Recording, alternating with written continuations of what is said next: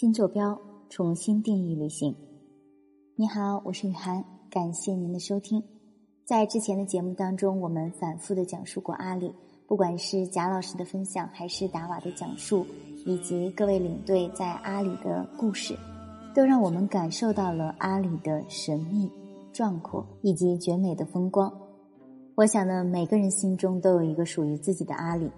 金树波老师在《从象雄走来》中这样描述道：“每一个到此地的游人，无不被冈仁波齐神山的雄伟壮丽所震撼，被马旁雍措的秀丽隐隐而陶醉。无论是天阴欲雨时的水色空蒙，还是黄昏时的波光潋滟，亦或朔风吹拂下的碧波浩荡，马旁雍措都美得不可思议。”如歌如诗，如梦如幻，让我们跟随金书波老师的文字一起，去感受这片土地滚烫的荒原之美。号称千山之宗、万水之源的阿里，美丽的景色自然不仅仅是神山圣湖而已。平心而论，即使抛开所有历史研究的因素，仅仅从风景来说。驱车行驶在今天的阿里高原，那种感觉还是足以震撼到人的心灵。对比西藏大多数地区，那里更荒凉、更高贵，也更有高原的味道。请允许我用这些单薄的文字简单描述一下。直观的看，这片象雄的土地是一片带有火热表情的村裂荒原。在绵绵不断、炽烈如火的阳光中，在如同六弦琴般的车辙印记上，你会感觉有种火焰在燃烧。这是什么火焰呢？或许是荒原的水花、荒原的波浪、荒原无休止的孤独与忧伤、荒原漫无天际的苍茫、荒原。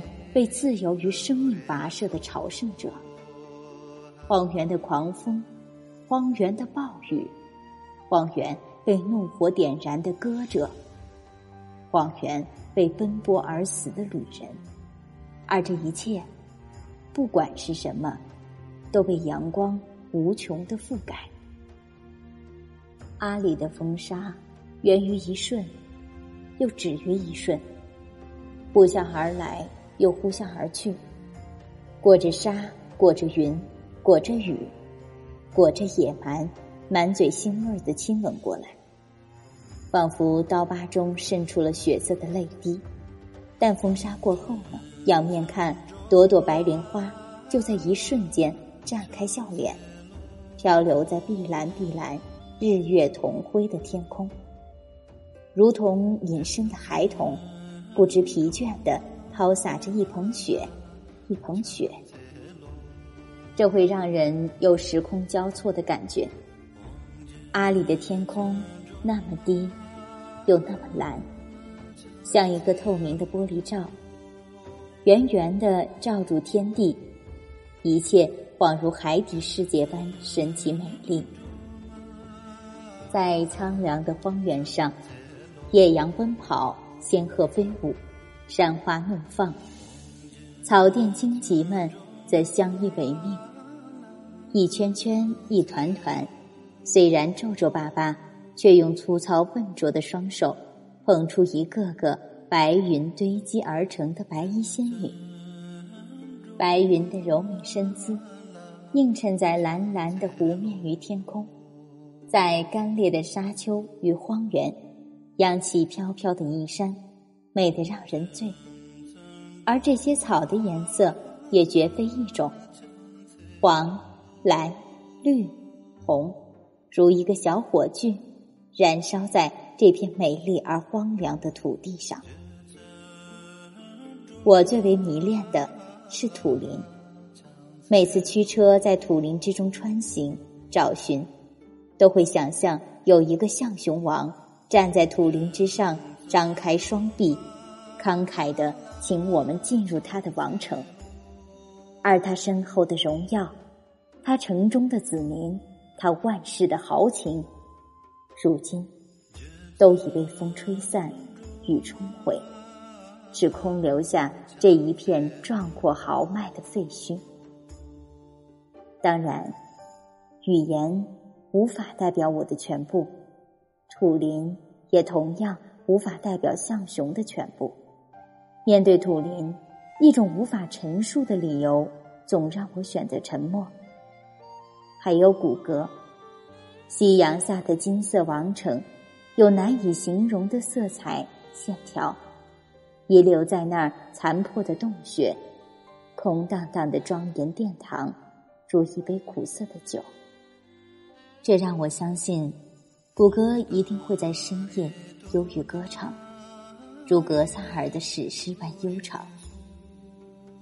在与克什米尔交界的班公湖的鸟岛上，我看到了童话般的美丽，纯净遥远，如同老河马的歌声。岛上那么多的鸟，洁白的鸟，纯白的鸟。高贵的鸟，挺着骄傲的胸膛，在灿烂的阳光中翩翩飞舞。它们绝世的美丽，让我仿佛看到梦想与青春在林中自由漫步，在天空中骄傲的舒展。最爱的还有阿里的红柳。我一直不理解，为什么把这种美丽的植物叫做红柳，至少。在我看来，它和柳科植物毫无相像之处。在荒原的风中，红柳那娇柔的躯干挺起了翠绿的情感，绽放出粉嫩的花朵，任由风沙在景象之间飞舞盘旋，歌唱呢喃。明亮的阳光洒落在红柳林，一片片化为羽毛，洁白如雪。引领我们飞翔，还有太多太多的感受是我说不出也说不完的。阿里的魂灵附在了我的身上，甩也甩不开。我太爱阿里了，这片象雄的故土。丹之强先生说：“自从有人类社会以来，不畏艰险、百折不挠的战士，勇敢无畏。”坚毅顽强的品质，从来都是受到崇敬的。我们赞美荒野，赞美粗野冷酷的自然，有一种崇高之美。无非是这样的自然，能够激发出人勇敢无畏的精神。因此，我们对崇高的崇敬，其实是对人自身的崇敬；对崇高的赞美，是对人自身的赞美。我们在自然景观中感受到的崇高，实际上是对人自身勇气和尊严的体验。诚如斯言，在走向象雄的路途上，我感受到的便是这样一种崇高的体验。我相信，无论是谁，第一次去过阿里之后，就会把梦魂留在这里，留在这片象雄的土地上。就算离开很久了，但那种感觉如同我们的回忆，一直在生长，总是那么醇香悠长，透着亮光。走进西藏，走进阿里，是我许久的向往。你呢？欢迎更多的朋友一起分享您的西藏故事。